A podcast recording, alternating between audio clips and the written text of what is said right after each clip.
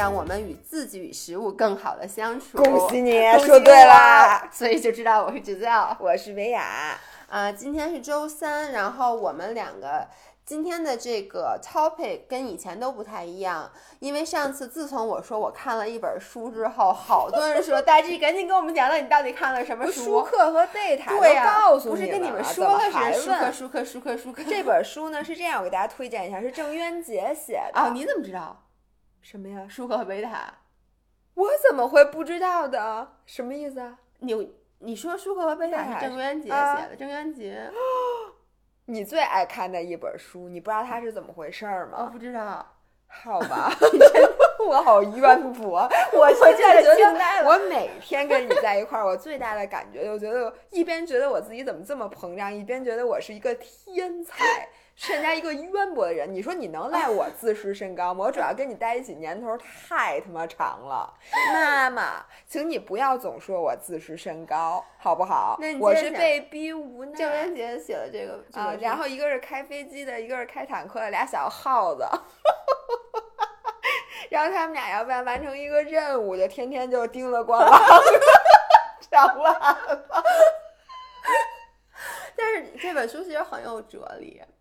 什么哲理？你给大家讲讲。哇塞！我小时候看这动画片儿的时候，你得到什么人生启示吗？就是要勇敢，因为舒克很勇敢，贝塔嗯那个他们里面不都一直是说什么舒克很勇敢，然后什么贝塔很坚持不懈什么的吗？这都是很高尚的然后品你质。预备具备了，现在具备了其中的哪些品质呢？我们赶紧来推荐书吧，我不是推荐了吗？那是我推荐的。大家现在看不到啊，现在这个我们俩的这个桌子上，薇娅搬出了一大摞的书放在桌上，有然后我觉得某些人跟教科书似的，这本儿 呃解剖列车。哦嗯，然后呢，我最近涉猎非常广泛，主要是因为骑在自行车上呗，闲的没事儿干。但当然这这些书不是，一般都是我泡澡的时候看的，所以有些书有点湿。但是呢，很多一会儿我们要推荐 YouTube channel 和那个电视剧，不是让你们躺在床上葛葛优瘫看的，是让你们在训练的时候，比如你跑步的时候，除了嗯。听我们的这个音频，你还能听点什么或者看点什么给大家推荐。那我先说书，我最新看的一本书，就放在最上面这本这本书，名字叫《写在基因里的食谱》。那这本书呢，我一会儿会把我们今天推荐的所有东西的那个单子都放在今天音频的那个评论里面，就是那个文字里面，所以大家不用现在开着半截车找地儿记。然后呢，这本书其实讲了一个非常关键的事情，就是这个不同地区的人，比如说北美的人、欧洲人和中国的人，那人是不是都应该吃一个标准的食谱？嗯那我们这些传统的食物对我们的这个不同人的不同的基因到底嗯有什么作用？，OK，其实是主要是在这本书里面讲的。嗯它其实更多的是强调了这个传统的食物，也就是我们祖先、祖宗这么多辈儿、嗯传下来的东西。这其实这个食物它是有智慧的，我们并不是瞎吃的这个。因为比如说，哎呦，你的手机没事儿，不用打铃的，接着说。好吧，就是说，比如说，为什么现在我们有些国家的糖尿病就如此的高发，嗯然后有些国家的人他就原来不会得这种病什么的，嗯其实就是跟食物和我们就跟传统食物和现在我们对传统食物的放弃嗯，有很大很大的关系。所以我在里面就不往细节说，但是我嗯觉得这本书，呃，值得每一个就是喜欢研究这个营养啊、什么嗯食谱啊、什么健康饮食的人去好好关注一下。那我怎么知道这本书？其实是我在看圆桌派的时候，OK，然后里面应该是我的男神梁文道，或者是我忘了谁说的了，我觉得应该是梁文道提到了这本书，然后嗯我就觉得这个选题其实很新颖，然后我嗯就说决定拿来看一看。然后这本书是有那个中文的版本的，然后其实也是很容易买到的。然后第二本哎书，等我想在这儿嗯插一句，这本书里面对于就是吃谷物是怎么看的呀？它其实没有从这个角度，就是它嗯。不会告诉你。比如说谷物该不该嗯吃，或者什么该不该吃嗯，他说的其实是各个不同的，也不是人种，就嗯种族，嗯。他们原来的疾病和现在的这些嗯。常见的疾病和他们呃传统的饮食和现在的饮食的关系，OK，所以他并没有从这个角度。但是有一本书叫《谷物大脑》，那里面嗯。讲的就是全是谷物的事情。就是不该吃谷物吗。不，他的结论没有这么明确但是他就是把谷物对人的影影响响分析的很多。你要可你可以去看看《谷物大脑》。你知道为什？么我问你这个问题吗？嗯是因为我昨天晚上在这儿，我想插一个给大家嗯推荐的是，我昨天晚上看了一个纪录片儿，嗯它叫《Clean Eating Dirty Truth》，嗯，就是叫什么健康饮食健康饮食肮脏真相。对，干净的嗯饮食，肮脏的真相。它其实里面就呃呃是一个博士，然嗯后他讨论了三个现在饮食界就最近最流行的三个主流的健康饮食。第一个是 vegan，嗯第二个就是不该吃谷物的 gluten free，嗯第三个呢是碱性饮食。嗯就说什么要多吃蔬菜什么的，说那个吃完以后能改变你身体里的酸碱平衡什么之类的。嗯然后他就带着这个疑问去访问了这三个食物的，算是这个创始人，也不是创始人，就是把它给发扬光大的人。嗯然后就发现，呃。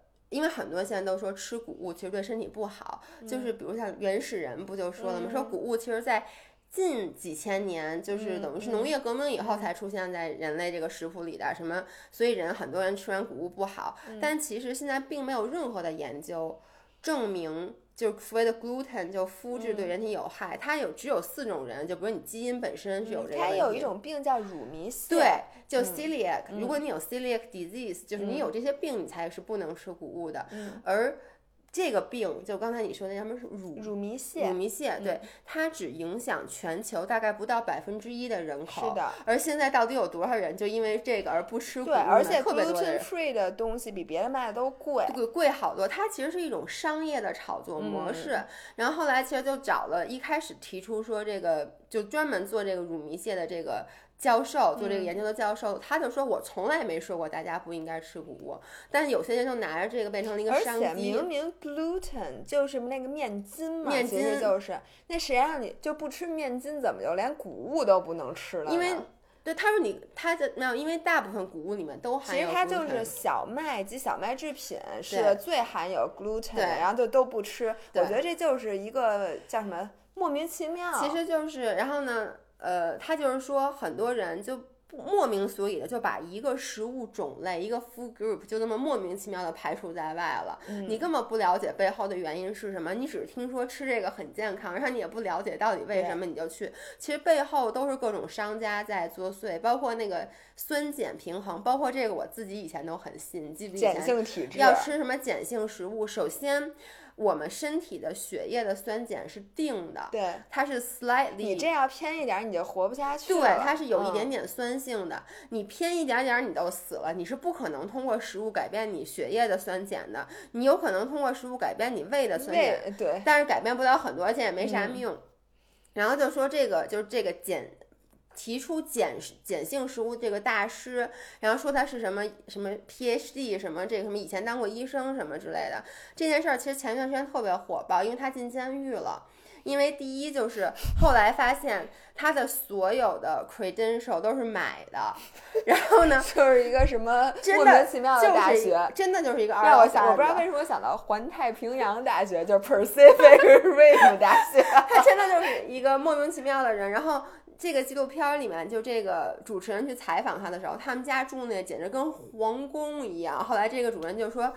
这些房子都是在这些碱性，就因为他呼吁碱性食物，然后卖很多碱性食物的东西，就很多就跟他买。还可以给贴标签，比如这是我 certified 的碱性对食物，是吧？然后最嗯后就是为什么他被抓起来呢？第一是因为他整个人就是他的所有 credential 都是假的，第二就是说，呃，他治疗了二百八十多个。癌症病人，因为他的理念是说，只要你改变身体的嗯酸碱环境，你所有的癌症都会好。嗯于是呢，他就说，就给那些人治病，你知道吗？连嗯续开三十天，给那些人就是身体打，嗯，给血液里面去打那种打吊瓶碱，就类似于让他对，就打碱的东西。结果那些人最后全死了，就是不是本来也会死的，反正对，癌症就本来也会死，就根本没有任何一个人就是真的因为这个治疗而活。哎呦这是第一，第二，每一个人的那个。巨贵，他打一一个吊瓶就好几千美金，然后每天都要打，反正他就赚了好多好多钱，最后他就被抓起来了。真够棒的！所以在这儿就想跟大家，其实就是跟你刚才说这个写在金嗯的食谱里其实是一样的。怎么说呢？很多人对于这现在很多这个所谓的健康饮食，就一嗯脑门子扎进去，也不管背后的原因是什么，就是我要吃这个，因为别人说这健康。然后这里面其实特别提倡大家回归老祖宗的这个饮食，嗯。就比如说咱们健身的人，我觉得嗯。尤其严重，就因为这个东西是从西方开始兴起的，嗯，所以这个减肥食谱基本上没什么中餐，对，然后。天天就是吃沙拉，嗯要不嗯就吃三明治，要不吃各种卷儿。其实咱吃了都挺难受的，它并不是咱们吃的最舒服的东西。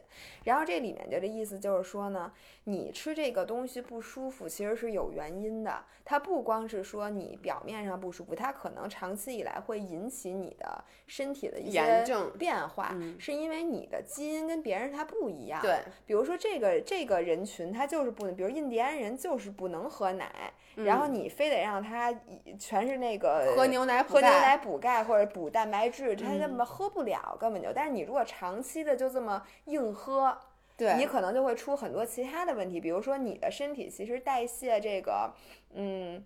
比如说脂肪的能力是嗯很差的，你的血脂就会很高很高，但别人吃了就没事儿，这就跟喝酒似的。嗯，比如说欧洲人，人家喝酒就是没事儿，对那很多的亚洲人就喝一点儿酒就过敏。对对对，我男朋友对，所以你就不能跟别人去用一样的饮嗯食的这个东西，所以你就看看你的祖先吃什么，然后你比如说我们俩的减脂营，嗯就是很多很多都是中餐，对其实就是咱们就更适合吃这些东西。你吃这些东西，你肠胃其实就是舒服的。比如说咱就吃热汤面就嗯舒服，那欧洲人吃热汤面他就烫死了 就他们就适合吃他们那种。嗯，我觉得就是不要追求说全世界的人减肥都应该吃一样的东西，对，或者对的。对，也不要盲目的说，哎，这个最近很时髦，因为我真嗯的觉得，就是为什么我提到 gluten free，就是当时有段时间，这个现在它在欧美也很火。然后嗯我有的朋友就说，啊，我从现在开始我不吃面了，也不知道为什么，嗯莫名其妙的，包括很多人吃生酮也是莫名其妙的，我开始要吃生对，我要吃好多好多油。其实我觉得亚洲人这个，当然说实话，目前是没有任何研究证明的。我只是根据我自己的感觉来说，我觉得亚洲人我们的基因，因为多少的老祖宗来，我们就是一个以碳水，我们以碳水为嗯主的这样一个生活方式。这么多代人过来了，你现在突然说我再也不吃碳水了，我就要吃这个脂肪，真的不太适合我们。确实不适合，这咱都有感觉。嗯像我，你看每次出国，你嗯甭说那法餐，你多爱吃，吃到最后几天你肯定特难受对。然后我就必须找一中餐馆，点一个醋溜白菜，再点一酸辣汤。这就是为什么每次我说我出国都要去吃那个叫什么越南河粉儿，因为它是一碗热热的汤面。对，所以这本书基本上大家如果想知道更多的话，嗯就去买来看一看。嗯，然然后我说的那个、那个电视剧，其实在人人影视上就有，大家可以拿来也可以去看一对下。，然后另外一本我最近经常说的就是那个叫《肠子的小心思》嗯大家可能会发现我们俩最近有点魔怔，就推就是讲了无数期推送，好多期推送都是关于肠道。肠道，然后这里面第一个是因为现在就是这个肠道和大脑的关嗯系，肠道菌群对人的影响，确实是现在非常前沿的科学。嗯因为我这回的大家应该已经看到了，就是上周二拜上周二的那个视频，其实发的就是关于，比如说你摄入了果葡糖浆，嗯为什么能引起你的抑郁以及情绪的，就是食欲的，Oh my 高 god，涨。这段还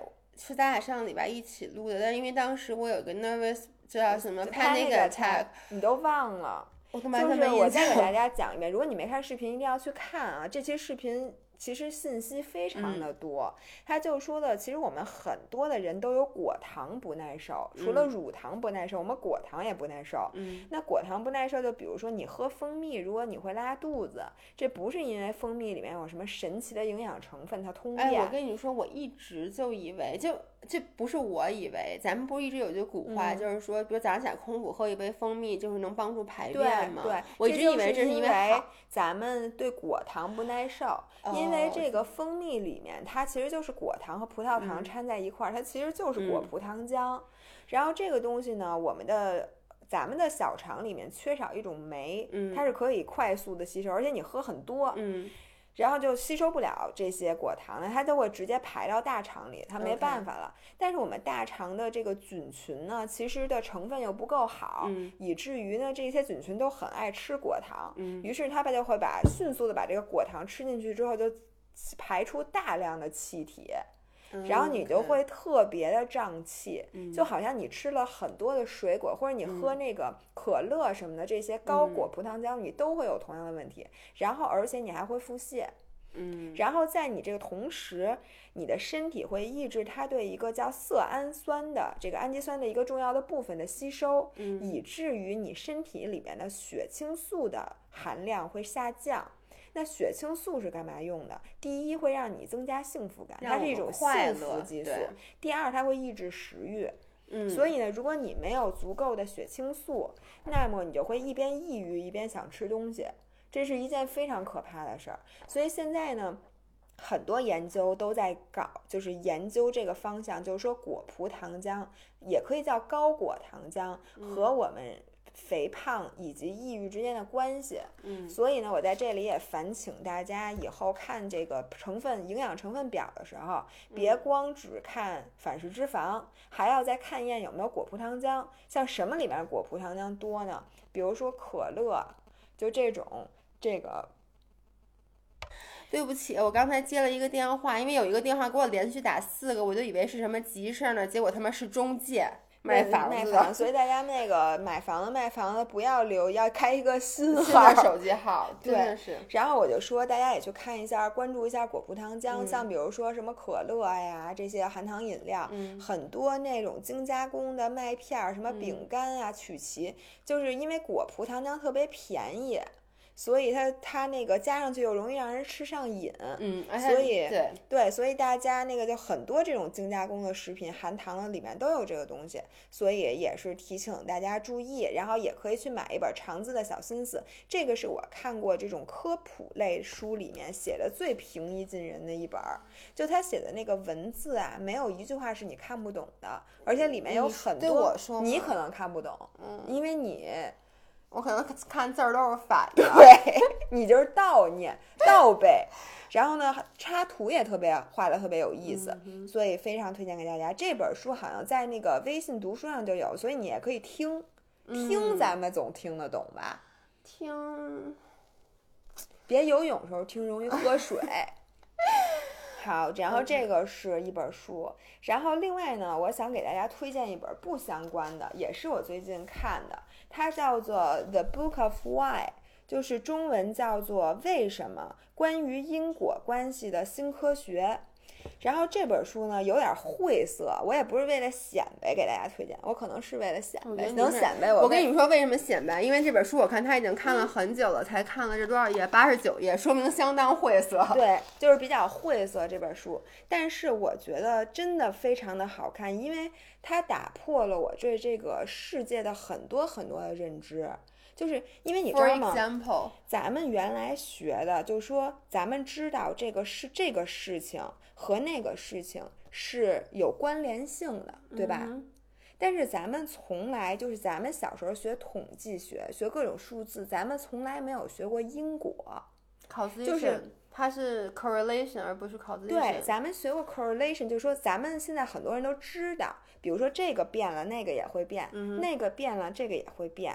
但其实因果科学是长期被低估的一个科学，因为之前咱们都说看因看这个 correlation 就是看相关性就够了，不用研究谁是因谁是果，或者认为这个因果关系是隶属于这个关系的。但其实不是，因果关系比那个要深得多。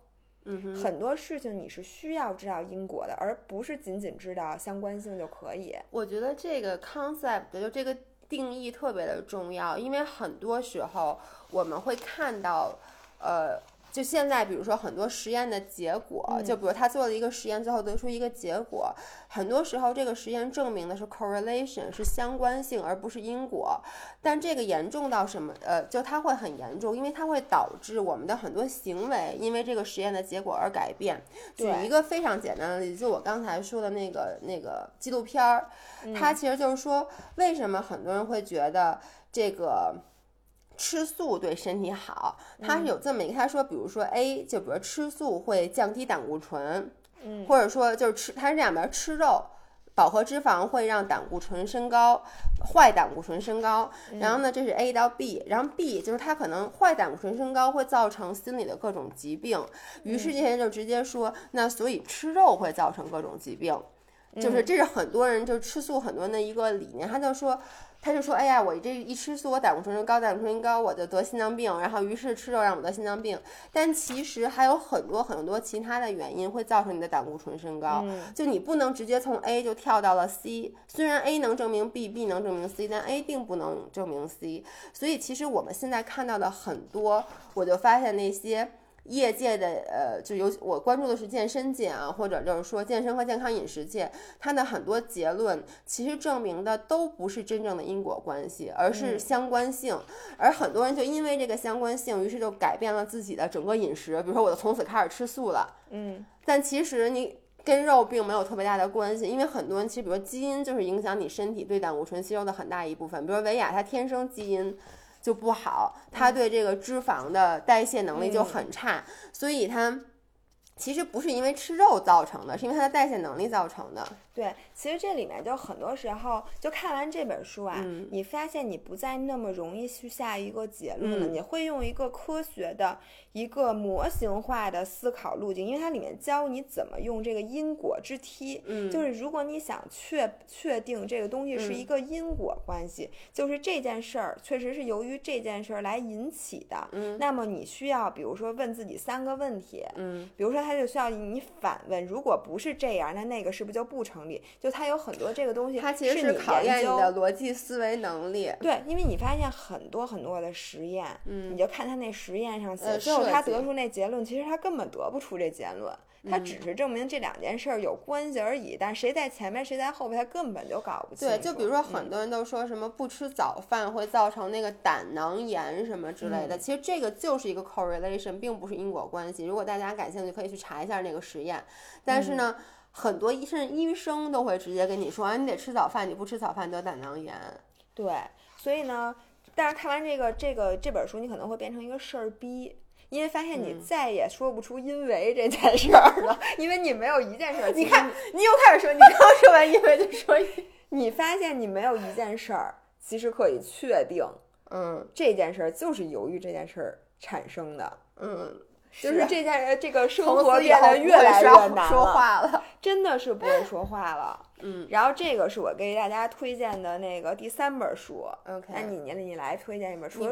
比康命你不推荐了？比康命我推荐过了之前。OK，其实我想说这本书，但这本书实在有点难懂，而且大部分人可能不就不健身的，可能它是一个教材类型的书，这本别给他们推荐了。嗯，有点晦涩。OK，那我其实想推荐的是。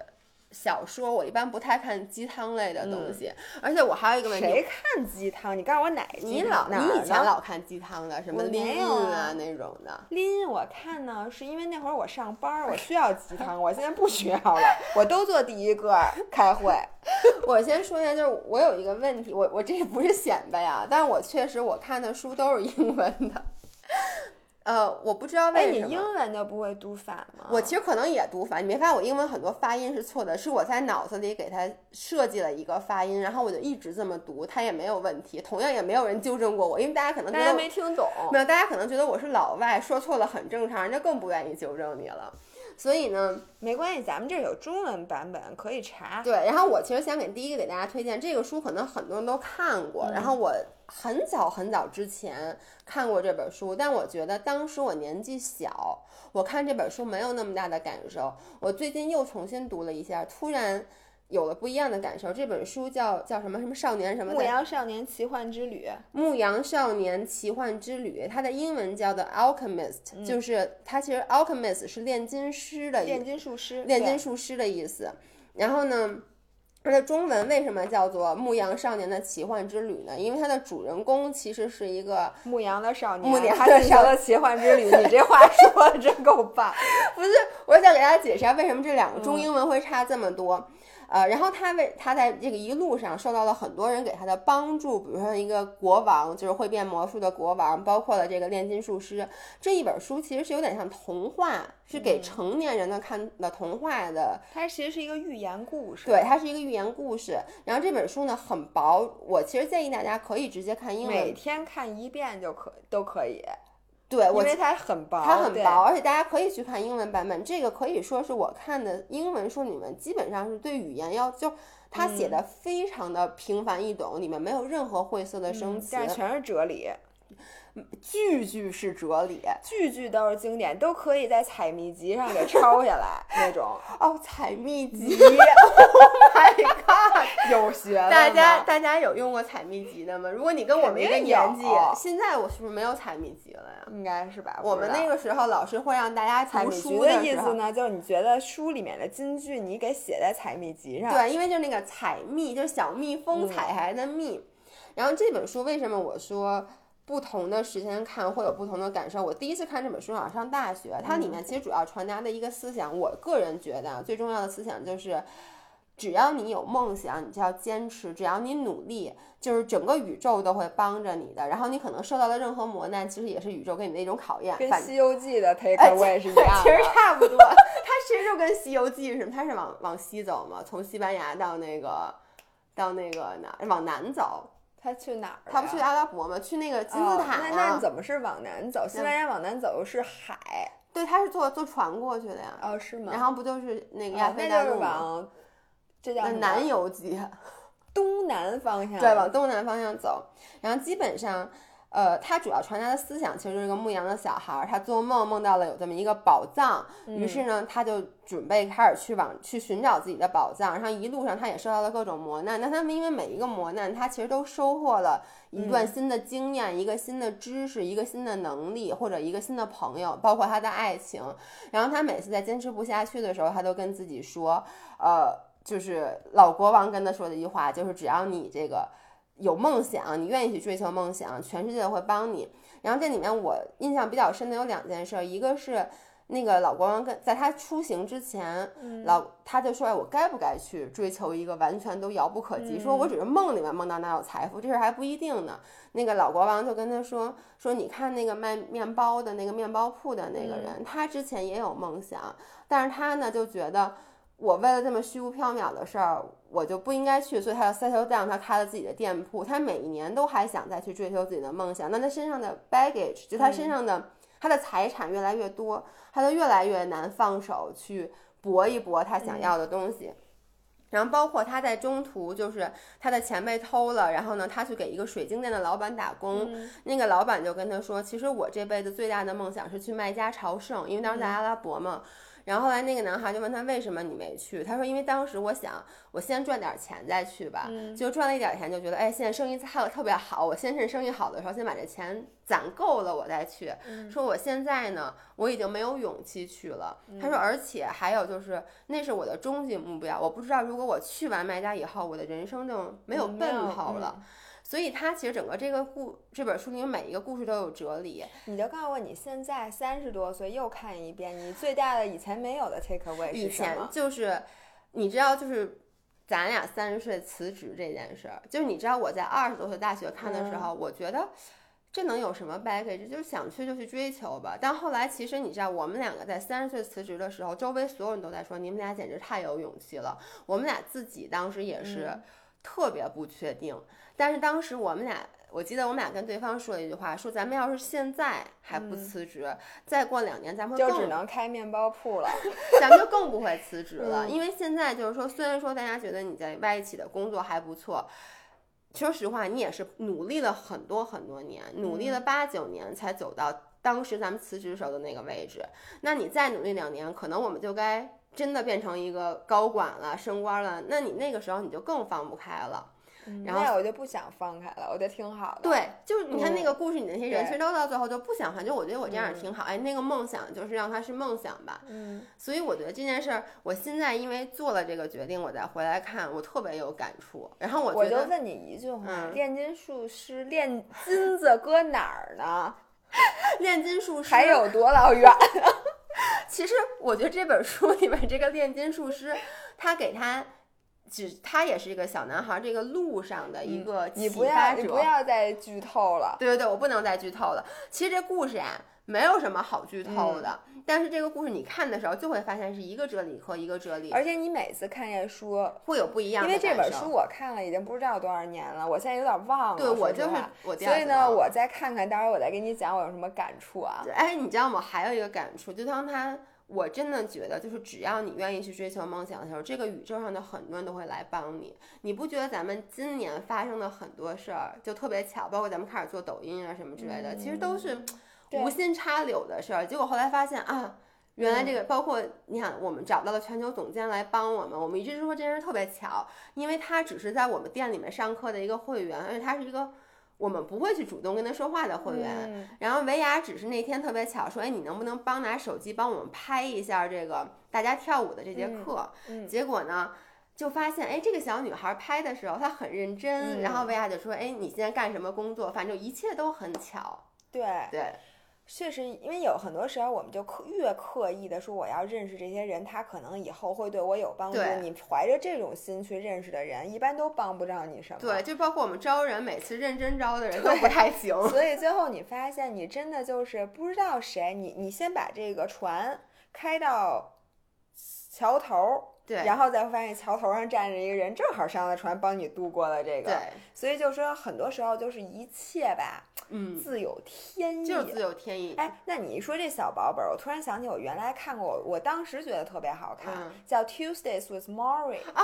你知道吧？那个那个人写了一系列的小薄本儿，那个我就是我现在记不得，反正就一快死的老头儿，然后每星每星期二都找这老头儿谈话，对他都给他讲，这这是真事儿对吧？这是真这这是老头儿对，吧？这是一个真的 书对。，然后我就记得这个书也是具有哲理，嗯然后另外的话我看的也特别有哲理，全都能进财秘集，就是巴菲特的那个，就是巴嗯菲特给你上的那个叫什么人性，人性的丑恶还是人性的什么，反正就是嗯巴菲特讲的，我怎么记讲那本特书特好？厚啊？哎呦，你先说着，我给大家查 OK，查。那你查那本书没关系。我想给大家还想推荐一本书，就我那次也大概说了一下，就是我特别喜欢的一个 stand up comedian，他现在也是美国著名脱口秀的主持人，他叫 Trevor Noah，是一个南非的，呃。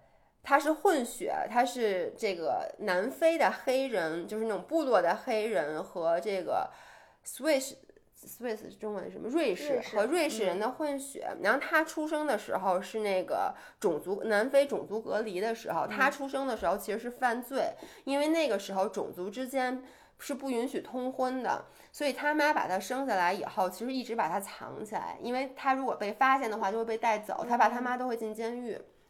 所以他那本书叫做《Born a Crime》，就是生下来就是犯罪。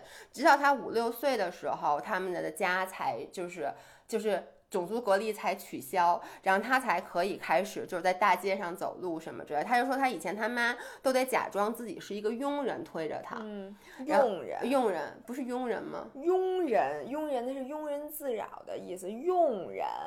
嗯，好吧。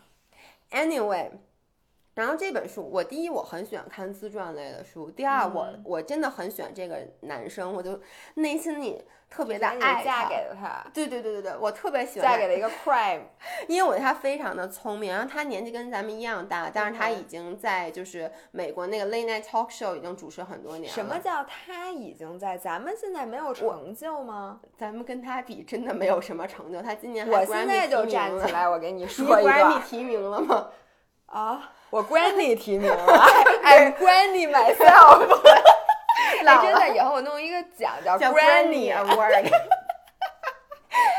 哎，我说啊，刚才那本书叫《人性的弱点》，对不起，嗯这本书呢，我原来一直没看，是因为我不屑于看。我觉得这本书摆在所有的机场和火车站的嗯正中间，就和马爸爸的演讲放在一起，我都觉得，哎呦妈呀，这书肯定恶马爸爸怎么了？马爸爸天天翻那个视频，讲的都是如何 成功。我最我这辈子最后悔的一件事，就创办了阿里巴巴。你说欠不欠这个人？虽说我相信他是真的，嗯，他确实很后悔，他觉得他的另外一种人生可能更好，但是他这么说我就接受不了了。OK，然后呢，叫人性的弱点。但是我有一次是真的是在机场，我实在没得看。但是你们知道，我有一种恐惧，我只要在飞机上没有书看，我就特别慌。尤其是他那个飞机上有没有电视。啊，那我肯定说会国际航班，我可以看电影，我就不嗯紧张。但是你作为国内航班，我而且我是飞怎么都得广拿还是哪嗯你怎么你都得拿我也会一般一个什么买一本儿你要不只能睡觉了，你说你万一睡不着怎么办呢？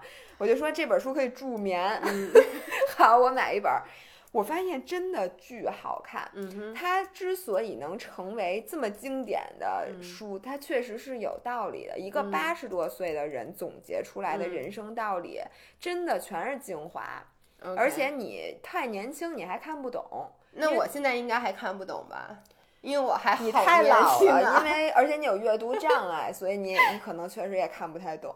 嗯，行吧，咱们又跑题了又多推荐了不好意思，我把我刚才那本《Border Crime》说完啊。嗯然后是这样的，我上次在视频音频里说这本书的时候，我大概只看了三分之一。然后呢，我提到了以后呢，我那次没有提书名，什么都没说，结果就有粉丝给我发微信问我说：“你看的是不是那个《Border Crime》？说这本书太感人了，什么我哭都不行了。”我还给他回我说这有什么好哭的？因为他是一个喜就是喜剧演不是演员吧，就是那种单口相声演员写的书，而且都从头到尾那语言都特别逗。但后来我才明白他为什么会哭，因为看那本书，后来我也哭了很多次。他是用一种很诙谐的语气，但他讲的事儿很多是很无奈的。嗯他就讲他小时候他怎么，就是他们家到底有多惨，让他讲。他一上来第一幕是说，他印象中第一次他五岁的时候。因为你知道他们坐那种小巴，就是那种黑人的小巴被抢劫了，然后所有的人就是当时都很危险。然后他其实他妈是一个非常了不起的女性，然后那个是司机，不对，我想起来是司机想要强奸他妈，他妈在开着就是飞驰的车上面把他和他。把他扔了出去，五岁的他扔了出去，抱着襁褓中还是婴儿的他弟弟跳车，然后说他就这是他的开头，所以他其实讲了很多，就是在种族隔离的情况下，就是。呃，黑人受到很多的痛苦，嗯但是他没有写一句说啊我好苦啊，他都是一种特别嗯。乐观开朗的，但是你看的时候心里会很酸酸让我想起了追风筝的人。啊，有点像追风筝的人。呃我觉得我看完那，我简直我哦我也是不能接受那个看的我就是这种书，就是那个，但那个书其实我看的比这个要压抑啊，因为那还有那个灿烂千阳，就是灿这个，没看过，反正就是一个系列的，都是讲的那个就种个人之间的，我简直不能接受，我就看完了，我不知道我该怎么 think，你明白吗？对，因为他们咱们过不去了咱们没有经历这些，嗯所以你看到那个时候你会很难过。但我为什么我建议大家看那本书是，他的妈妈是一个很睿智的人，是一个我觉得很伟大的女性。他就讲他的妈妈怎么就是教育他，他里面有一句话我印象特别深，他就说他妈跟他说，你知道为什么黑人、非洲人永远无法成功吗？因为你永远背负着你整个家族。的希望，不是希望，就是你背负着这些人，哦就比如你挣钱了。就跟咱们现在好多人在哦城里发了，你得把村儿里的所有人都得给接到城里嗯来，所以你就不可能真正的成功，因为这些人都是你的 baggage、嗯所以他妈就跟他说：“我希望从你这一代开始切断和之前所有人的 baggage，因为他妈就是。”他妈其实是属于那种自己逃出家里面，然后去嗯学了英语，然后去当什么那个叫 clerk，就是什么快呃嗯秘书，就是行政职员，行政职员，其实挣了点儿钱，但他妈要不停的给家里钱，就是嗯去养他的妈妈什么之类。他说我希望从你这一段切断，所以他就别说别给我钱了呗，这意思。对，就别给我，也别给我就走，别给家里有任何的瓜葛。然后其实每一个黑人在那边出生都会有一个当地的名字，嗯，这是传统。但是他妈就给他起名叫 Trevor，没有给他起任何的，哦，就是就是 local 的名字。他很 lucky，他很 lucky，然后它里面有很多小细节，在这儿我就不剧透了。只是我觉得让你看完以后，你会，其实再想想自己的父母，其实你会挺感激自己的父母。就是你不意识，在没有意识的时候，他们为你做出了很多牺牲，你是看不到的就是。我从来没回过我爸的老家之前，嗯我对自己是有不正确的认识的，而且我对我爸也没有什么感谢，嗯因为我觉得我爸一切都是应该的。嗯但你知道，我爸出生的那个地方是一个山东和河北交界的一个小村子，嗯然后我就看到了我爸的不是亲的，就堂兄弟姐妹吧，嗯就是说我爸那一辈儿的其他的人，真的是坐在马路边儿上剥玉米。嗯，然后把这玉米粒儿放在地上，然后怎么着碾成玉嗯米面儿，然后那玉米面儿上一会儿狗过来其实我相信咱们的听众可能很多，他们的家就嗯家里面那一代，现在还是这，样对。就是我回趟老家之后，我整个人都震惊了，我就没想到我和贫穷，或者说我和其实你农村。的这个这种日子竟然离这么近，其实就离我爸这一代。对，因为你看，我爸的那些亲戚全都现在是在老家包玉米的。嗯，你想，我能有今天，我真是太幸运了。因为以只要之前的那个我爸的这个人生中有一点点变化，对那我绝对就没有我，肯定是首先没有我这个人，对，对吧？其次是就算有我，也不可能有今天这种日子。嗯，所以我觉得，尤其是中国，因为中国发展太快了，对，所以很多时候咱们特别不知足，咱们就觉得，那我没有他有钱，我没有他那怎么怎么着，咱们就使劲往上看。但是请你往下看一看的时候，你就觉得自己太幸运了。就尤其是咱们这一代，你回头看看父母那一代，还是很吃苦的。他们真的是把，而且他们真的是挣那么多，不是挣那么多钱，而是付出那么多努力，最后其实全都，其实现在老了也全都给你，他们就一辈子在为你付出。然后我有时候觉得特 guilty 是，如果我不要孩子，嗯那我就是那个切断和以前所有 bag baggage 的人，我不是向前切断，而是向后切断。对，因为大家很多人挣的钱，最后都会给孩子，你嗯房子也给孩子嗯留下，对吧？所以其实你花的只是你的 cash flow，嗯，但是咱们如果没有孩子，咱们可是连本儿带利全都得花光的那。挺好的。对啊，我就想，我就心想这样做真的合适吗？你想，你从你爸爸妈妈、爷爷奶奶再往前，所有人攒的钱横着全让你花了，你往下再也没有了，你不觉得这个你感觉有点心虚吗？这事儿。感觉突然觉得不用上班了，觉得这钱够了你。要这么说，确实是你要是你说咱吃能吃多少钱，对吧？你把嗯房子都租出去，然后租一个特小的小房子，你这一辈子确实可能不用上班了。那怎么着？那就这样，不用工作，音频录挂到这儿，关了挂了。挂了。OK OK 然后我想给大家推荐几个那个，你最近看什么电视剧了吗？因为最近嘛，我上一期视频呃音频录了，嗯，最近维亚开始练骑车了，因为跑步吧，其实你也看不了太多，你叮了咣啷的看那个小手机，其实有点毁眼睛。嗯但是骑车，我可是每次踏踏实实的看一个小时电视剧。你说的是新电视剧，还是说我只要我觉得很好看，值得大家看的，我都嗯我先推荐新的吧。行。然后首先呢，我看了那个《致命女人》，我相信大家都嗯看了。对还有那个还有一部叫《大小谎言》啊 Big Little 嗯 Lies，、其实这两部都是大女主的戏，这里面男的呀，基本都是男的都是垃圾啊！你这个说，法，哎，你说那个《Why Women Kill》里面男的，哎呦，给我气哎，你！看完了？看完了呀，我这周末刚看完的，我跟张翰一起看的。嗯我我最后看完的时候，得你知道就在家暴的时候，张翰一直说：“你不要打我，你不要打我。反正这是一个大女主，Big Little Lies》也讲的是女生之嗯间的这个故事。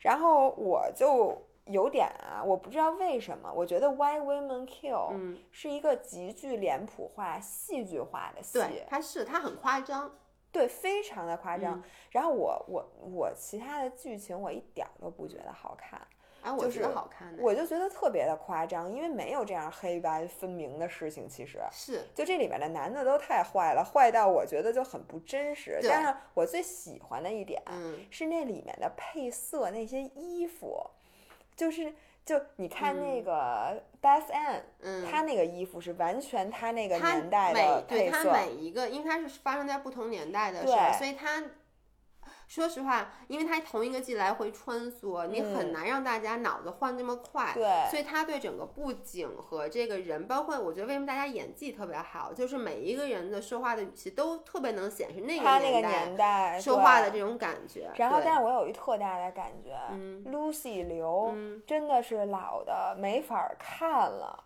你有没有觉得，就他他是不是已经五十多岁了？是就是他换上妆以后的那个样子，我现在就是觉得我，觉得这是让需要他去表现的，就是那个他，因为你知道那个年代就是什么很深的蓝眼影啊什么的，你看那个年代的音乐，就是 music video，但是他的衣服都特好看，我特别喜欢他那些特别华丽他的演技，我觉得他演的他演的是很好，但是我真的觉得他老了。他就是吗不是他都五十多岁了，是，就是他之前演 Elementary，那是我上一部看的他的哦剧，，OK 就那个很，但你知道真的好几年了。，Elementary 可也演了七八年了。那你上那我的时候，看的你已经是时候好几年前了，对但是我现在看他，我真，哎呦天呐，我原来多么的喜欢他我现在依！旧很喜欢他。但是我真的觉得他画那个眼影，我现在就真觉得真丑。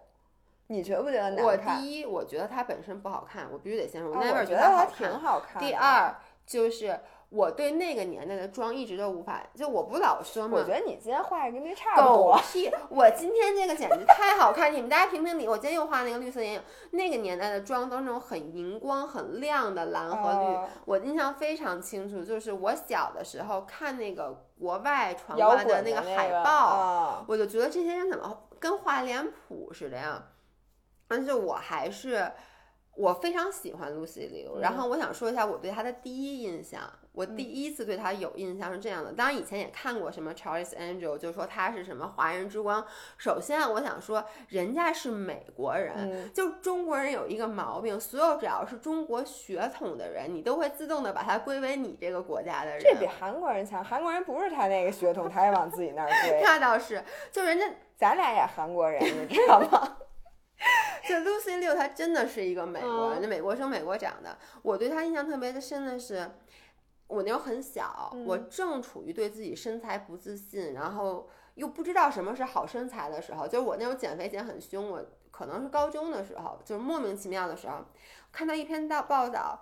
说 Lucy Liu 对自己身材要求非常严格，她每天因为你要拍戏的时候没有时间健身，她为了保持好身材，她每天早上起来四点钟起床健身。我当时对这件事儿印象特别深，我就暗下决心，我明天也也要四点钟起起来健身。虽然我没有真起来，但是这是第一次，就是早起健身、身材好这些名词出现在一起的时候，同时打进我的脑子里。就我第一次有这个印象，是吗？嗯，那不是杨紫琼是吧？不是肯定是他，感觉肯定是他。嗯 Lucy 我想非常清，因为当时就说她为了演那个 Charlie's Angel，为了让自己身材哦好，然后当时因为小时候吧，那个时候还完全对健身嗯，不没有，就觉得好像少吃就行。那是第一次我说哦，原来他还健身。嗯要健身，对好吧，我就看 Charlie's Angels 就觉得这女生特漂亮。其实我一直都觉得她很漂亮，我直到这个剧，我现在觉得，哎呦，我是真的但是你。不觉得她到她最后小，鲜肉是好看的，她到最后就是呃，最后好看了。对，就是他其实是妆，因为你知道吗？她的脸型，她本身颧骨特高，然后给她画那个妆又是那个那个，就种显得脸巨方。对，其实我觉得那是目的，因为她那个妆才会显得她很 beachy，因为颧骨高是 beachy 的表现，那种眼影也是 beachy 就是是 cat eye，、嗯给她画的是那种嗯，猫眼式的妆嘛，所以我觉得整个这个剧的制作是很好的。对，嗯，反正我觉得这两个剧，然后我我这两天看了一个，我还没看完，我才看了嗯两集。它是一个动画片儿，叫 Rick and Morty》，哦，特别火，叫瑞克和莫蒂。他的那个创始人好像死了，前段时间，我印象如果没记错的话，对。哦，反正我现在就觉得这个动画片儿能这么好看，真的不容易，啊因为我我是不爱看动画片儿对的。但是这个动画片儿是真好看，然后评分儿也巨高。我建议大家有空可以嗯看看，这个幽默是真高级，特别高级。我那那你说到动画片儿，我给大家推一个动画片儿。嗯我之前跟你说舒过克贝塔不推过了，有一个，这个已经出了很多季了，我超级爱看，叫 The 呃 BoJack Horseman 马男。哦，那个我知道知道，那个嗯。真的很好看，但是我觉得那个未必所有人都会觉得好笑，是它是非常 Hollywood，就是非常 LA 的那种幽默，其实非常老外的非常老外的幽幽默，我觉得是一点儿，我觉得是你要像我一样，就我觉得要不然你就留学很多年，要不嗯然就是像我一样，我留学很多年，而且我特别喜欢看 YouTube，然后我很关注好莱坞的那些八嗯卦呀、乱七八糟的的东西，然后你再看那个，你就能 get 到它里面很多的点。嗯，但那个片儿又有点 sad，它其实就非常有哲理的一个片儿，它不是纯搞笑，我觉得有点丧，特别像。其实它到最后让你心里很难受，它讲的就是一个嗯过气的男演员的故事，其实有点像我以前特别爱看的一个电视剧，现在已经没有了，但我一直都推崇它为经典，叫 The Entourage，就什么明没星看过，叫什么明星小跟班儿吧，我觉得大家可能哦会听说这个是跑龙套的意思吗？它其实也是讲的是一个明星和他周围的那些帮，就是你知道所有的大明星旁边都有很多 sidekick，、就是小小跟班儿，讲的是他们的故事，包括这个明星这几年的名气有起有伏，什么又吸毒，这不就是典型的好莱坞明星都这样吗？就挺好我。感觉这个人要是不吸毒，他肯定就不是明星。对，我就觉得为什么这个咱俩不是明星？那咱吸不起。OK，、嗯然后呢，其他的哎，YouTube channel 有什么？你作为一个著名的网瘾少年嗯，特别 YouTube 喜欢看 channel 有没有 YouTube 什么好的给大家推荐，因为经常有人问我们。但首先啊，我想先解决大家哎，咱们俩是不是现在有真正的 YouTube channel 了？我不知道。请大家那个之前我们俩有一山寨现在的也估计也没建好呢吧？哦但是咱是吗建好的跟大家说。好的，我我觉得 YouTube 是这样，首先先跟大家说一下，看 YouTube 要翻墙，很多人经常问怎么翻墙，用手啊 脚，手脚并用，还得往上窜，要不然翻不出去。然后呢，我们两个用的 VPN 其实是一个比较长期的 VPN，它是收费的，所以它基本上可以算是比较稳定，嗯，对吧？然后呢，它的费用是一年三百多块钱。我不是给这 VPN 做广告啊，我想说的是，经常有人说有 VPN 用着用就不能使了，免费的 VPN 都特别的不稳定。如果还得看广告。对，而且 VPN 它的流量就是它怎么说，它的速速度也很低，所以如果你是想拿 VPN 到国外去翻墙看 YouTube 的话，我建议你花点钱去买一个正经的 VPN。那具体的这种呢，我们就不给大家 瞎推荐了，大家可以去研究一下。如果是在我们跑步群里的话，可以喊我们俩一嗓子，我们俩可以把那个 VPN 发在群里如果你。想知道，也可以加我们的好物分分享群，群对到我们发到好物分享群里，对对吧？就是你得到我我们群里在评论里面也会加上好物分享群加的那个微信联系方式。嗯对，然后 OK，那解决完 VPN 的问题，我给大家推荐一下我比较喜欢的这个 YouTube 啊有没有也能推荐给我的？我你最近都不爱看，因为你那因为我老看那几个人儿，我都看我跟你们说不，是，是这样的，维亚这个人呀，功利心非常的重，就是他看 YouTube 竟然都有干货，就是你不觉得？而且他本身就不爱看视频，你知道一个不爱看视频的人做成视频做视频博主，你说这件事儿？真的是太难为我嗯了。，因为我很喜欢看，我这样我分类给大家推啊，先说运动类的，就嗯健身类的，一个是我们之前推荐过的这个 Stephanie Buttermore，嗯，其实我们俩就今天对他还展开了一个番一讨论些讨论。嗯他在 all in 之前，就他在长胖之前，他 absolutely is our favorite。嗯就是他从身材也好，他的视频质量也好，他的学术的这个干货的量也好，都非啊，包括他 cheat day 都非常喜欢。我不是说他现在 all in 以后我不喜欢了，但不得不承认，就是，呃，因为他最近确实身材没那么好了，我还是很喜欢看他的干货类，喜欢看他吃东西的。但是呢，他健身的那个视频我就没那么爱看了。我也没，我根本看不下去，我心痛。你知道吗？嗯因为我今天跟我刚才跟指导说，他之前的胳膊和他的锁骨，整个这个上臂的线条都是维亚非常非常非常羡慕的。嗯因为我说实话，我的上肢我一直没没有那么嗯满意，我就觉得以他为楷模。然后结果现在我觉得我这还行，然后他变成那样了。就怎么说呢？他 all in 以后，说实话，他真的胖了很多。呃，然后呢，从审美上，我不得不说，我不想在这儿假大空说啊，我一直支持他。从审美上，他确实超出了一些我的能接受的范围。但是呢，我觉得这是人家的决定，我肯定还是我很每次都很。期待，因为你知道我不是不怎么看嗯 YouTube 吗？我现在每次打开我就先找他看，我说最近瘦没有？我特别希望他就赶紧，其实我是我当然了，我我看他的视频，我看他的 Instagram，嗯，就是我觉得我良心讲，我觉得他并没有那么快乐。就他每次每天发的很多都是说他心情很不好，刚哭完，因为觉得自己身材很不好。所以现在我一开始他 all in 的时候，我很支持他，嗯因为我觉得他说他自己总是吃不饱什么的，呃，就是他身每天，而且每天都嗯很焦虑，很有压力。所以我希望 all in，我真的 one hundred percent with her，我特别支持他。然后我觉得这个如果能让你开心，那很好。但现在他 all in 到现在以后，我个人的感觉，他经常也不高兴，不高兴。觉我可能他以前不高兴不说，要不然的话，我就觉得他以前挺高兴的，现在每天都在哭。每一次他 post 一个都是我刚刚有一个 episode，我刚刚有一个什么 nervous nervous breakdown，然后我刚刚哭过什么，我觉得自己这张照片我看了以后特别难受，但是我又强迫我自己，我要面对我自己。所以我现在渐渐的有点不太清楚他这个奥运的目的是什么。他也是被架着架在那儿了，因为你之前说我要 all in，好，你说的太绝对了。就说好，我原来那样，我绝对 absolutely 我不要了，我现在就要 all in，我就想看看最后我的这个体重那个 point 究竟能带我去哪儿。那你说你现在弄一半儿，你又觉得哎我太胖了，我接接受不了自己身材，你再往下减的话，你的 YouTube 上这些人怎么看你？反正等于你就就是。嗯，我不得不说，他 all in 整个这个过程，我个人是非常感兴趣的。我一直也在 ins 上 follow 他，然后我很希望他尽快的。我先不说身材恢不恢复正常，我希望他的心态能尽快恢复正常。我其实希望你就别再 all in 了，你差不多得了。你你你像你现在总不饿了吧？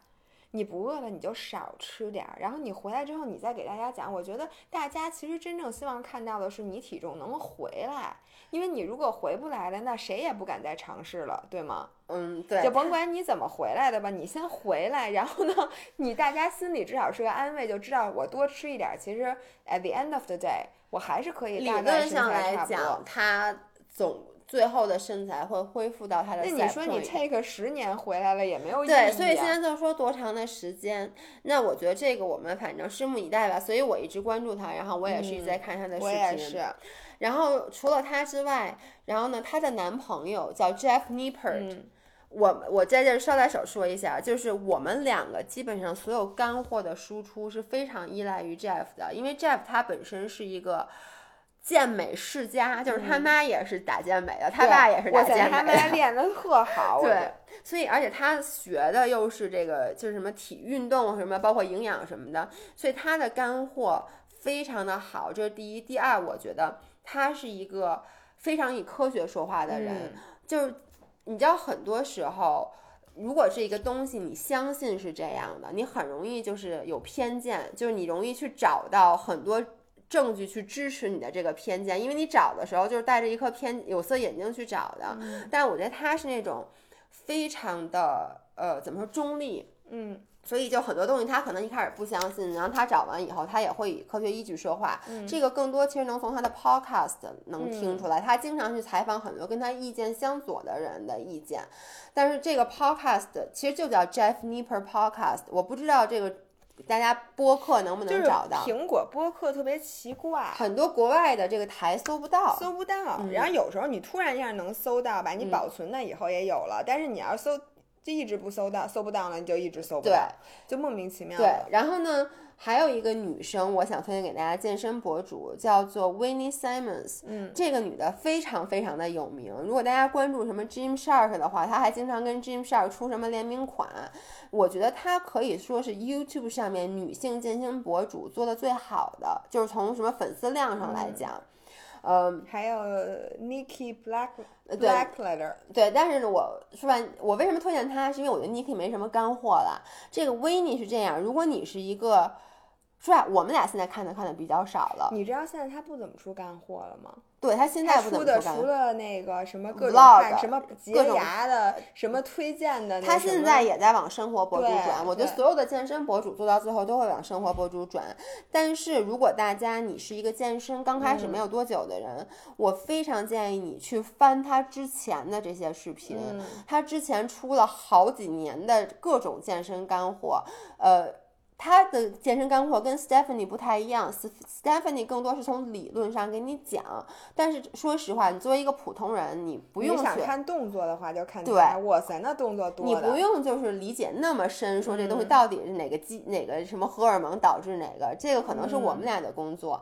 那如果你只是想学动作的话，真的就去看一下他，太多太多动作了，而且他的视频频率以前很高，所以你就是。简直就是一个几千个不同动作的库，而且他的动作确实都不错，他至少没有那种明显看着傻了吧唧不值得练的，对，你都是看着都想试一试，而且自重的和力量的都有都有，对，所以就挺好的。对，OK，那这个是健身方面的，然后呢，生活方式，或者说，如果你现在就是想看点那种有的没的，就想高高兴高兴的话，我特别给大家推荐的这个人叫，哎，等会儿我看一眼，他叫什么？叫那个呃，哎，哦，对，我先想推荐 Jenna Marbles。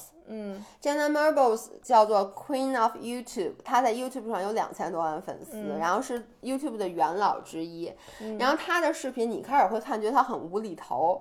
她的视频适合什么时候看呢？你特无聊的时候。嗯，但是它能让你心情就是缓解压力。我一般都是在很焦虑的时候。看的那个靴子那个啊，我接下来就要说它 Jenna Marbles 是哪个？有一次我跟你说，就是只有嘴，然后那个嘴、嗯嗯把脸都给糊上，反正他是也很无厘头、很搞笑的，我觉得大家可以看一下。然后那个我维亚说，我给他看那个靴子，那个那叫 Sophia Nygaard，我我不知道他好没事儿，我会把这个名字给大大家写下来。写它对，因为我觉得他叫 Sophia。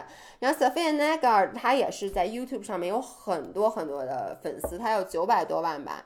她出视频的频率很低，大概一个月只出一到两期，但她每一个视频的做工都非常的精良。就她会出那种视频，比如说她去 Sephora 把 Sephora 的里面每一根口红都买下来，然后把它融在一个用一个巨大的锅把它给融了，做成一根口红。他就说我想看一下到底这个口红是什么色儿，然后他会去尝试各种特别神奇的衣服，比如说他买了一个两千多美金的 UGG，就 UGG 那个 UGG 能拉到大腿根儿。然后他那期视频就是我穿这条靴子穿一个礼拜，搭配不同的衣服，在 LA 那么热的地方，他就是经常穿这种特别奇怪的视频，但是每我觉得这和这事儿你也能干。就是他的每一个视频其实都很费劲，嗯比如说他的视频就是我。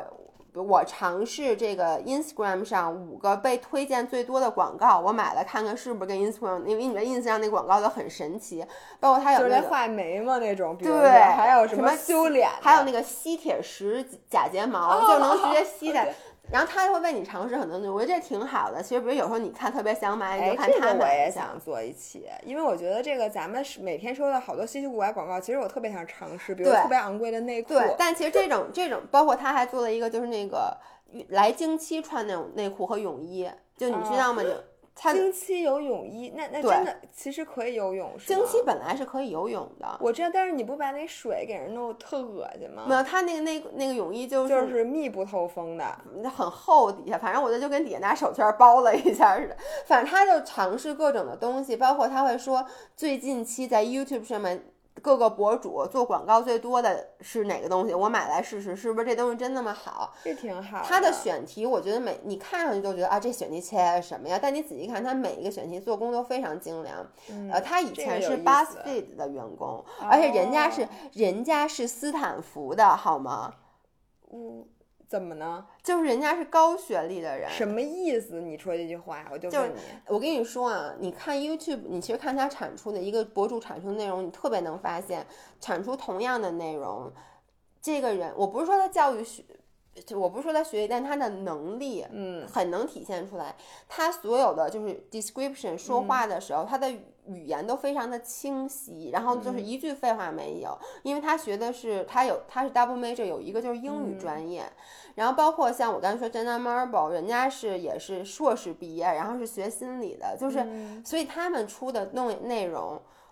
你觉得特没劲，那就特别抓你。我觉得这个真的跟普通的博主不一样。Speaking of which，我想给大家推荐一个也是 YouTube 的 channel，叫做李永乐老师。啊，这是谁然后呢，这个人呢，他应该是人大附的，好像他是人大附的一名物理老师。？OK，然后呢，他是我我第一个看他的视频是讲区块链，因为所有的人都在说他是整个 YouTube 把区块链讲的最明白的老师。区块链到底是什么呀？你让李永乐老师给你讲讲。然后呢，他真的每一期视频就是在一个绿色的黑板前面拿那个粉笔画，但他真的讲的太好了，就他讲了这个社会上物理现象、化学现象，嗯这个社会上很多就这种热门的这些东西，然后甚至他讲这个军事讲什么，他都会讲的巨清楚，嗯，特别好看。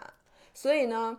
这个是我那个在 YouTube 上看的，应该是为数不多的中文博主。OK，我都不知道，我一会儿就要去看它。对，然后还有一个叫老高和小莫，然后也是同样的，他们也是评论时事、评论电视剧什么，嗯但他讲的都是科学的。因为我特别爱看，就是我原来特别喜欢看，就是像科学松鼠会这种，就是就这一卦的人，如果你喜欢这个科技卦，嗯或者说科普卦，请你去看一下这两个人。OK，那我觉得咱们今儿时间也差不多了，我估计够大家过节期间且看一阵对，其实我们还有好多想跟大家推荐。说刚才在开始之前说让我推荐，我说我都想不出什么，结果一说就发现很多，因为你平时天天看，你就太习以为常了。嗯，是的。那希望大家能够过一个充这个叫什么充实的假期，然后把自己的采蜜集给我写的满满的，好不好？我也要去准备一本采蜜集。OK，那就这样。你说的啊，你说你准备采蜜集，我要没见着这采蜜集的，估计是跟我的那个子弹笔记同一个本儿，因为我只有那一个本儿，我正面写子弹笔记，背面写采蜜集。我觉得可以。OK，那就这样，然后我们下周再面再见。By the way，大家听的音频的这一周，其实只知道在外面玩儿，所以呢，这一周我们没法录下一周的音频，所以可能会，如果下周的音频稍微晚一点儿，大家也不要介意，好不好？你们都已经留言说了，说大家继续休息休息吧，我不逼你了，记着啊，啊原。来你这都是圈套。行，那今天就这嗯，样，好，拜拜拜